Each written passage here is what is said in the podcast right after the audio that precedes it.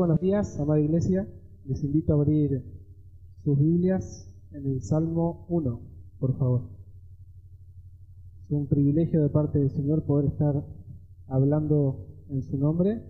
El Señor nos dé sabiduría para poder entender su palabra y claridad también para proclamarlo. Vamos a leer Salmo 1, versículo 1. Cuán bienaventurado es el hombre que no anda en el consejo de los impíos, ni se detiene en el camino de los pecadores, ni en la silla, ni se sienta en la silla de los escarnecedores, sino que en la ley del Señor está su deleite, y en su ley medita de día y de noche. Será como árbol firmemente plantado junto a corrientes de agua, que da su fruto a su tiempo, y su hoja no se marchita. En todo lo que hace prospera. Versículo 4, no así los impíos, que son como la paja que se lleva el viento. Por tanto, no se sostendrán los impíos en el juicio, ni los pecadores en la congregación de los justos. Porque el Señor, versículo 6, porque el Señor conoce el camino de los justos, mas la senda de los impíos perecerá. Oramos una vez más. Señor, te damos gracias en esta mañana porque tú convocas, tú reúnes a tu pueblo y es por gracia que estamos aquí. Te alabamos y te bendecimos, Señor, porque el poder está en ti y en tu palabra y no en el predicador. Tú sabes, Señor, de mis limitaciones y dependemos completamente en ti.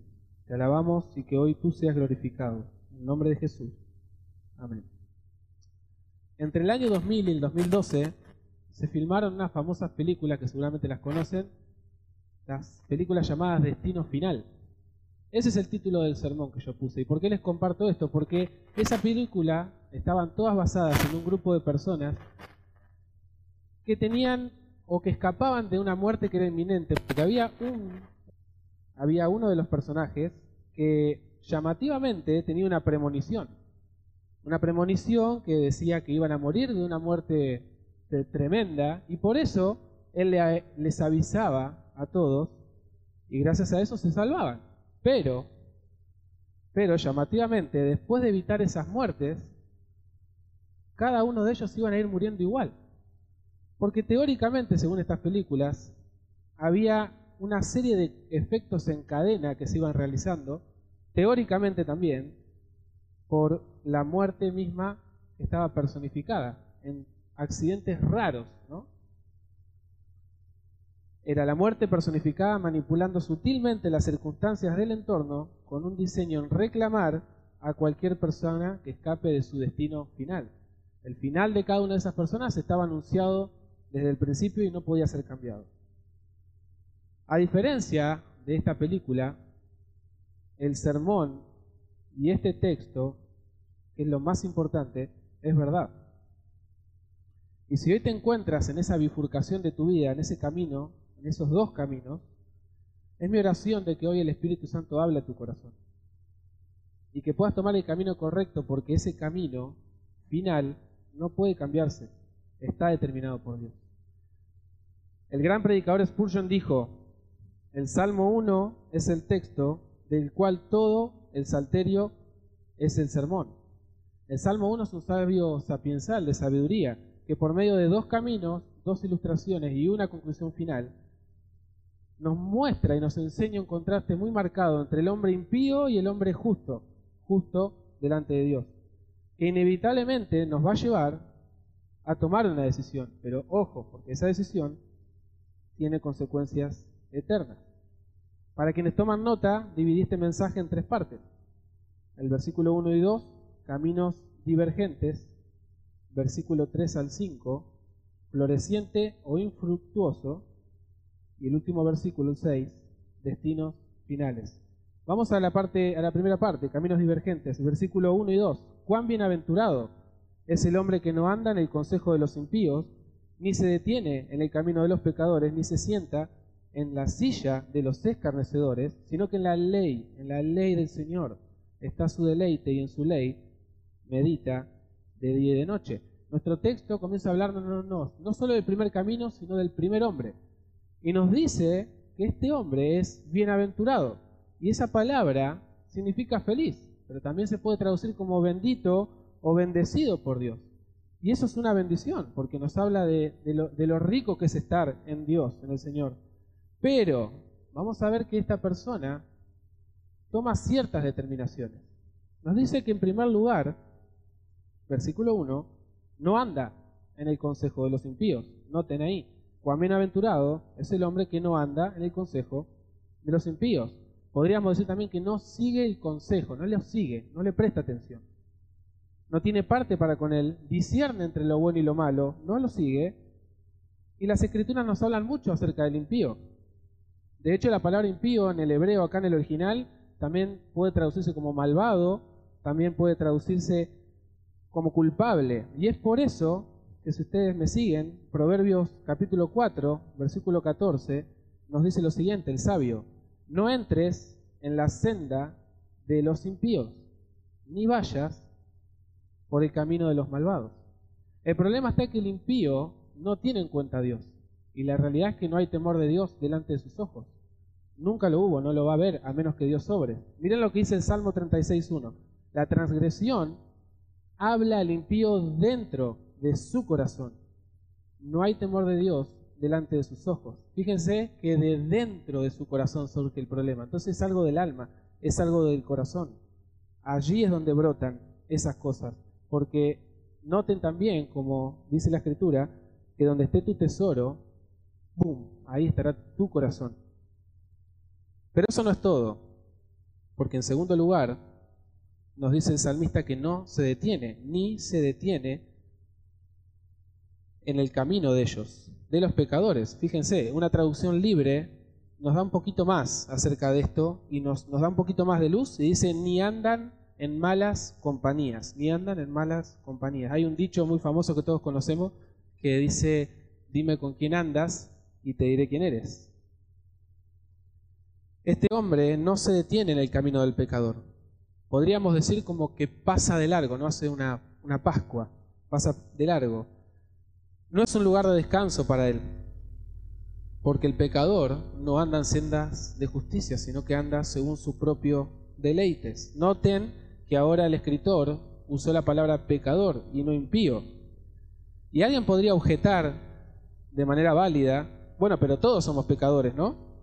Pero el punto aquí es que esta persona lo practica abiertamente. El punto es que delante de Dios no hay temor. Recuerden que ya lo habíamos dicho antes. Y el cristiano escuchen bien, el cristiano es llamado a vivir una vida santa porque Dios es santo. Sed santos porque yo el Señor soy santo.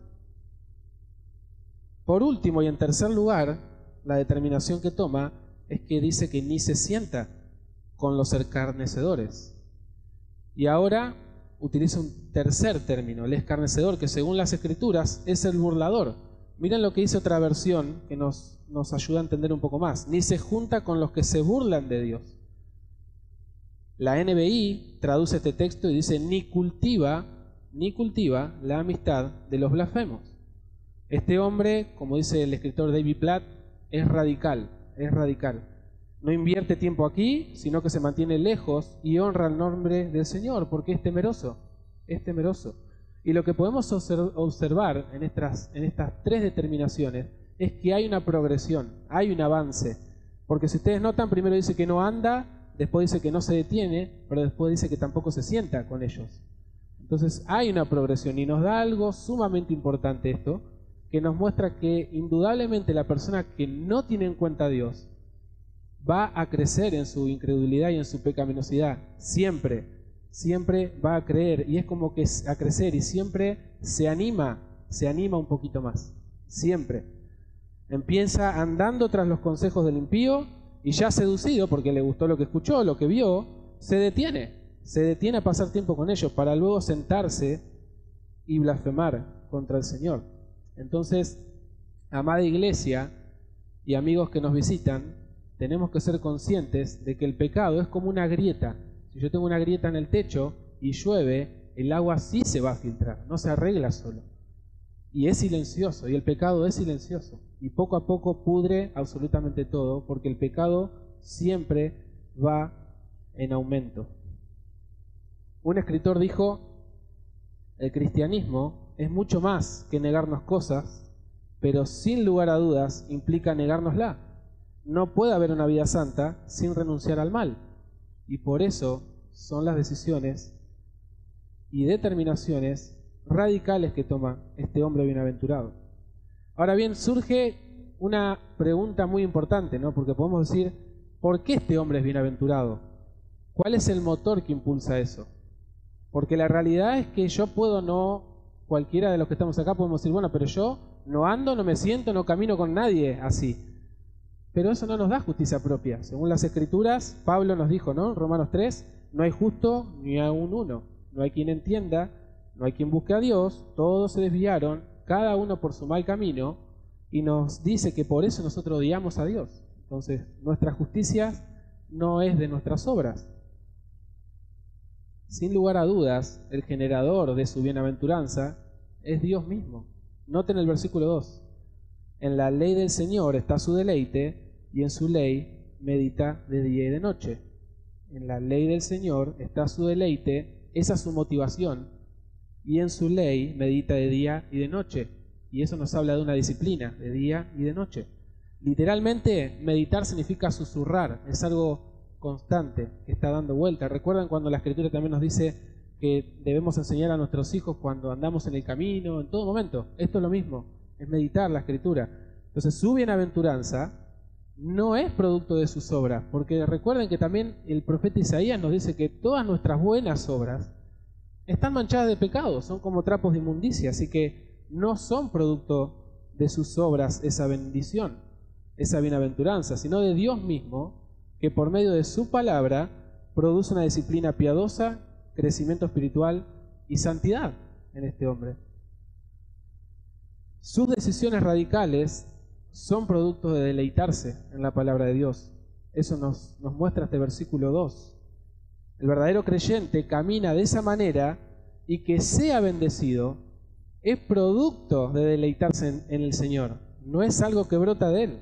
Al contrario, Miren lo que dice un comentarista. Lo que moldea la mente forma la vida. Si nuestra mente está moldeada por la Biblia, los efectos serán evidentes en todos los aspectos de la vida. A propósito, ¿cómo estás en cuanto a tus relaciones? Y sobre todo, lo más importante, ¿cómo está tu relación para con el Señor? Que eso es lo que más debería importante, importarte andas en esos caminos, te detienes ahí, te sientas con estas personas. ¿Qué tal si te pregunto cuáles son tus motivaciones o cuál es tu, disciplina, en qué inviertes tu tiempo a diario? Pero nota que no son preguntas simples, porque de eso depende mucho tu destino, ¿no? No podemos servir a dos señores, dijo Jesús. Entonces, volviendo a nuestro salmo, vamos a ver que para poder comprender un poquito más el, contraste que hace el salmista, se vale de dos ilustraciones para explicar estos caminos. Y eso nos introduce al segundo punto del sermón, que lo titulé Floreciente o infructuoso. Versículo 3 al 5, será como árbol firmemente plantado junto a corrientes de agua, que da su fruto a su tiempo y su hoja no se marchita, en todo lo que hace prospera, no así los impíos que son como la paja que se lleva el viento, y por tanto no se sostendrán los impíos en el juicio, ni los pecadores en la congregación de los justos. El versículo 3, como verán, nos, nos muestra una ilustración de vida, hay vida, compara a este hombre con un árbol, pero fíjense que no es cualquier árbol, dice que está firmemente plantado junto a corrientes de agua. Y esto es una figura de lenguaje. Nosotros en la escritura tenemos muchas figuras de lenguaje que nos ayudan a entender más. Cuando nosotros vemos que el dedo de Dios, la mano de Dios, que Dios cuida a su pueblo como una gallina a sus, polluelos. Dios no es una gallina, nosotros nos imaginamos eso y vemos lo tierno del Señor, ¿no? Y cuando vemos que Dios es como un león, nos, nos imaginamos, ¿no? Cómo el Señor defiende a su pueblo también. Hay muchas figuras del lenguaje que nos ayuda a comprender. Y esta es una, porque si yo les digo, hay un árbol en el desierto, no van a pensar que está nutrido. Pero si les digo que hay un árbol al lado de un río, se van a imaginar que es un árbol totalmente frondoso y que está nutrido constantemente. Incluso, si prestan atención, nos dice que va a dar fruto. da su fruto a su tiempo y que también tiene vida abundante porque dice que su hoja no se marchita. Entonces está nutrido. Todo esto, todo esto es producido por Dios. Y, escuchen bien, nosotros no podemos forzar el fruto porque es un resultado natural, resultado natural de estar unido a la fuente de vida. Esa es la realidad. Jesús dijo, el que permanece en mí y yo en él, este, este lleva mucho fruto. Juan 15, 5.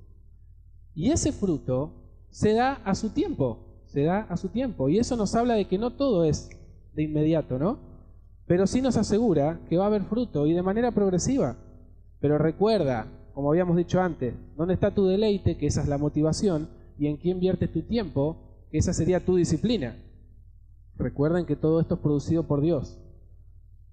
Ahora bien, hablamos un poco más de este árbol que de hecho notamos que no siempre estuvo ahí, porque los árboles no se plantan solos. Y literalmente, cuando el texto dice será como árbol firmemente plantado, en el original dice transplantado, y eso es porque, como dije antes, los árboles no se plantan solos. Fue algo que Dios hizo y no nosotros. No lo podemos hacer. Eso es lo que, experimenta el hombre nacido de nuevo, que es trasladado de esas tinieblas y ahora está plantado junto a corrientes de aguas de vida. Eso es lo que el Señor hace en el nacido de nuevo, que cree por fe, por gracia, en su obra. Versículo 3 nos dice que en todo lo que hace prospera en todo lo que hace, prospera. Y alguien podría decir, y es válido, ¿no? No, eso no se cumple siempre. Yo conozco gente que ama al Señor y sufre. Y tiene razón, realmente tiene razón. Pero lo que vemos aquí es un término teológico que se llama principio de retribución, que si leyeron Job es lo que está detrás de escena, cuando sus amigos están todo el tiempo diciéndole Job, si vos estás sufriendo es porque hiciste algo malo. Y no, no, la realidad es que eso no siempre es la, regla, la norma. Claramente nosotros sabemos que hay personas impías que prosperan y sabemos que hay personas justas delante del Señor, creyentes, que aman, que son fieles al Señor, mas sin embargo sufren, sufren. Pero hermanos y amigos, ¿de qué nos sirve ganar el mundo y sus riquezas y perder nuestra alma en el infierno, no? Yo creo que no hay una no hay un negocio más necio que ese. Y si hay algo que distinga al impío del justo es que uno, y esto es muy importante, uno tiene un Señor y Salvador y va a resucitar para vida. Y el otro resucitará para condenación, para muerte eterna. No tiene el mismo Señor. Ahora bien, en un sentido espiritual, este principio es infalible porque el cristiano puede sufrir de manera terrenal, y sufrieron, de hecho ustedes recordarán a los apóstoles o el mismo Señor, sufrió por nosotros. Pero, miren lo que dice Pablo en Romanos 8, 18. Los sufrimientos de este tiempo presente no son dignos de ser comparados con la gloria que nos ha de ser revelada. Y también Pablo dijo en Filipenses 1:29, porque a vosotros se os ha concedido por amor de Cristo no solo creer en Él, que es un don, sino de sufrir por Él. Y de hecho, nuestro Señor Jesús les dijo a sus discípulos en Juan 16:33 que en el mundo íbamos a tener, iban a tener aflicción. Pero confiad, yo he vencido al mundo. Yo he vencido al mundo. Ahora bien, rápidamente se viene un contraste. Versículo 4 nos dice, no así los impíos. Y nos empieza a hablar del camino infructuoso ahora, el contraste con el camino fructuoso. Y nos dice, no así los impíos, que son como la paja que se lo lleva el viento. Y para contextualizarlo, en tiempos, en estos tiempos, en, la, en las eras, el, el agricultor tenía una especie de tridente que tiraba la paja hacia arriba y de manera natural el viento al soplar separaba el grano de la paja. El grano caía, la paja volaba, la juntaban y ¿qué hacían? ¿Para qué sirve la paja más que para quemarla, para tirarla? No sirve para nada. Entonces si nosotros tenemos que aplicar este, esta ilustración a nuestro hombre impío, podríamos decir lo siguiente, que así como la paja no se sostiene en el aire al ser aventada, tampoco lo hará el impío en el juicio final. Versículo 5 Por tanto, no se sostendrán los impíos en el juicio, ni los pecadores en la congregación de los justos. Las escrituras nos hablan mucho acerca del gran día del Señor. Por ejemplo, el autor de los Hebreos nos dice en Hebreos 9:27 que está establecido que los hombres viven una vez, pero que después hay un juicio, y eso es inminente. El pecador no va a ser absuelto de su pecado, para nada, sino que todo el peso de la ira de Dios va a caer sobre él y va a ser condenado. De hecho, nuestro hermano Sebastián leyó hace unos minutos Hebreos 10:31, que dice que horrenda cosa es caer en manos de un Dios vivo, porque Dios no puede dar por inocente al culpable, porque Él es justo y es uno de sus atributos. Si Dios deja libre a un pecador, deja de ser justo. Entonces no se puede violar su justicia. Y es por eso que el cristiano se goza en que sus pecados fueron cargados en Cristo. Así como la paja no se puede sostener firme por causa del viento, tampoco lo hará el impío. No puede esconderse del juicio venidero. Pero noten que tampoco lo van a hacer en medio del pueblo de Dios. No es que se puede camuflar y zafé. Nada que ver. Miren lo que dice 2 de Corintios capítulo 6. No estéis unidos en yugo desigual con los incrédulos, pues, ¿qué asociación tiene la justicia y la iniquidad? ¿O qué comunión la luz con las tinieblas? ¿O qué armonía tiene Cristo con Belial? ¿O qué tiene en común un creyente con un incrédulo? La realidad es que si no querés a Dios de este lado del cielo, ¿qué te hace pensar que estar del otro lado lo va a hacer? No vas a estar, querer estar nunca con Dios. Y no lo vas a estar. El Señor Jesucristo, el Señor Jesucristo pagó por su iglesia en la cruz del Calvario. Dio su vida por ella y por lo tanto el pecador no puede sostenerse en medio de su pueblo. No lo va a hacer. ¿Pueden obrar de manera impía, camuflarse? Seguramente que sí, de hecho hay advertencias de que va a haber lobos vestidos de oveja, pero lo que Dios quiere que todos sepamos, tanto el cristiano como el inconverso, es que no se va a salvar. Y eso es un motivo de gozo, sabemos que Dios va a juzgar al impío, ¿no? Cada uno tiene su destino, cada uno tiene su destino. Y eso nos introduce en el último punto de mi sermón, destinos finales, versículo 6 porque el Señor conoce el camino de los justos, mas la senda de los impíos perecerá. Llegamos al último punto y si capté tu atención, te invito a que estés atento porque la conclusión de este salmo nos obliga a tomar una decisión. Pero me gustaría que lo abordemos con una premisa, que sería la siguiente, que Dios conoce ambos caminos, Dios conoce ambos caminos, conoce el final de ambos caminos. Y Dios conoce tu camino y Dios conoce mi camino. Dios es omnisciente, todos lo sabemos, todo lo conoce, Él todo lo sabe, pero, pero, Dios conoce y tiene una relación personal con su iglesia, con su pueblo, que a precio de sangre fue comprado. Cuando la Biblia nos habla de que Dios conoce a su pueblo, nos está hablando de una relación en ese sentido con su pueblo, es una relación personal, está unido a Él porque Él dio su sangre. A precio de sangre, sus hijos fueron comprados. La NBI traduce este pasaje porque Dios cuida el camino de los justos. Y es por eso que nunca se va a extraviar ninguna oveja. De hecho, Jesús dijo, mis ovejas oyen mi voz y yo las conozco, no perecerán jamás. Él les da vida. Él es el que le da vida, porque Él es el buen pastor que guía su rebaño. Automáticamente se nos viene el Salmo 23. Nuestro texto finaliza diciendo que el camino del impío perecerá. Y eso es una declaración, declaración de parte de Dios, irrevocable. Como, le, les decía en la ilustración, esa, especie de, de muerte personificaba que reclamaba algo que no se podía cambiar. Esto tampoco se puede cambiar. No es que el pecador, como mencionaban en la conferencia ante su palabra, va a llegar un momento que iba a decir, bueno, creo que ya pagué. No, no, no es eterno, eso no se puede cambiar. Es una declaración irrevocable que si no saldaste tus cuentas con Dios, tendría que sacudirte los oídos. Porque el Dios Trino te advierte en toda su palabra, ¿no? Pero en este salmo en particular, ¿cuál es el destino del pecador? Te lo está diciendo. Solo Dios es el que puede anunciar el fin desde el principio.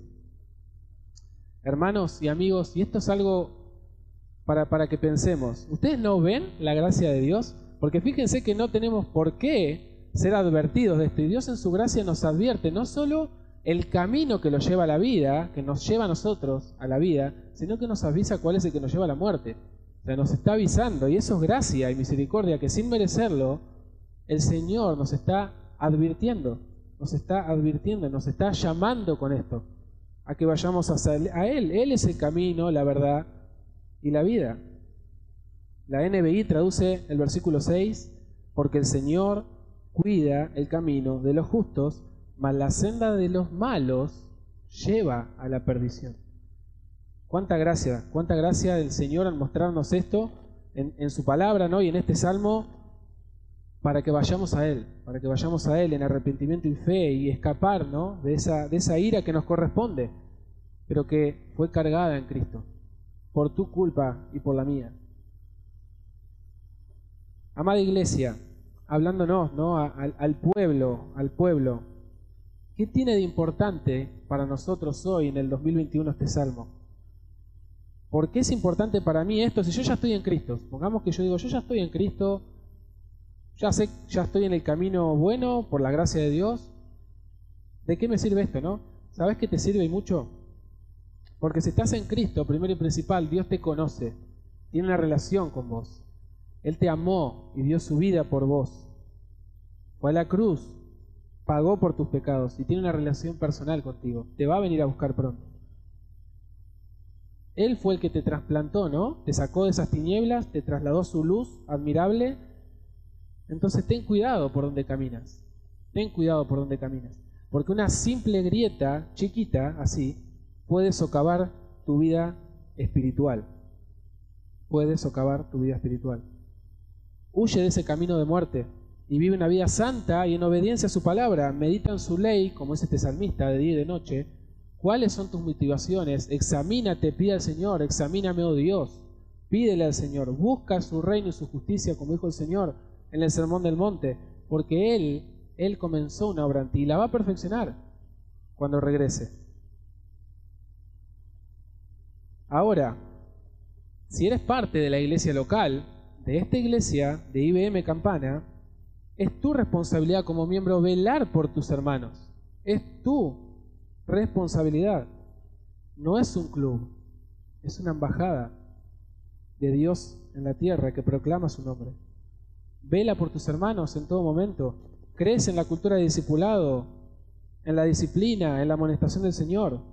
Debes también, es tu responsabilidad, persuadir a los hombres, como Pablo decía, persuadirlos para que se arrepientan de su mal camino y que vengan al único Dios vivo y verdadero.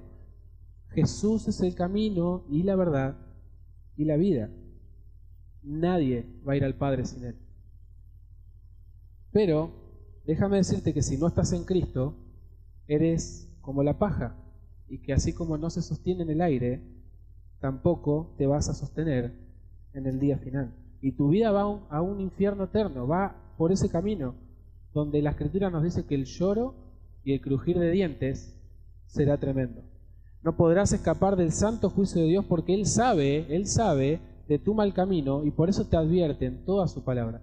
Y en este salmo en particular, como dice el texto, que el camino de los impíos perecerá. Nunca podrás escaparte del juicio de Dios. Tampoco te puedes camuflar en su pueblo. Entonces vuelve, vuelve, te imploramos, y te imploro yo ahora que vuelvas de tu mal camino, de que te arrepientas de tus pecados y que vayas a Cristo en arrepentimiento y fe, porque Él es el único mediador entre Dios y los hombres. Jesucristo, quien pagó en una cruz por nuestros pecados, pero que al tercer día resucitó con poder y viene, regresa por su pueblo y viene a juzgar al impío. Viene a juzgar al impío. Y hoy te manda Marcos 1, 14 y 15 que el reino de los cielos se ha acercado. Entonces arrepiéntete y cree cree en el Evangelio para perdón de pecados y vida eterna. Ya el salmista termina, yo también, y este salmo nos enseña que hay dos caminos, pero que solo uno lleva a la vida. Fíjense que no existen grises en Dios. O estás en Cristo o no lo estás. O es blanco o es negro. O sos un hijo de Dios o sos un hijo del diablo. Y por eso no esperes más. Hoy es el día de salvación. Entonces clama al Señor por salvación. Por salvación. Él te puede dar perdón y vida eterna. Nuevamente el salmista nos dice, porque el Señor conoce el camino de los justos, más el camino de los impíos perecerá. Nuevamente, si hoy estás en esa bifurcación de tu vida, cuando vayan por la ruta y vean esas bifurcaciones, que van para un lado y para el otro, se van a acordar de mí, se van a acordar de este texto. Pero este salmo nos confronta realmente con una pregunta que define tu destino y el mío. La pregunta sería, ¿qué camino vas a tomar? ¿Qué camino vas a tomar? Escucha bien, porque de responder esta pregunta depende tu destino final. Vamos a orar. Padre alabado, te amamos, Señor, porque tú nos has amado primero. Tenemos el gozo, Señor, de tener tu palabra. Y es tu palabra la que puede, Señor, traer vida a un muerto, a un muerto espiritual, Señor. Y oramos porque tu palabra hoy sea glorificada en medio de tu pueblo, en tu iglesia, que tú, Señor, confrontes a cada corazón y que se vuelvan de su mal camino si no han solucionado las cuentas contigo, Señor. Te amamos, Señor, es glorioso estar aquí, tú convocas a tu pueblo, a tu iglesia, y es tu palabra, Señor, la que tiene poder. Te bendecimos, Señor, y oramos por cada uno de los presentes aquí, Señor. Te alabamos, Señor, en el nombre de Jesús. Amén.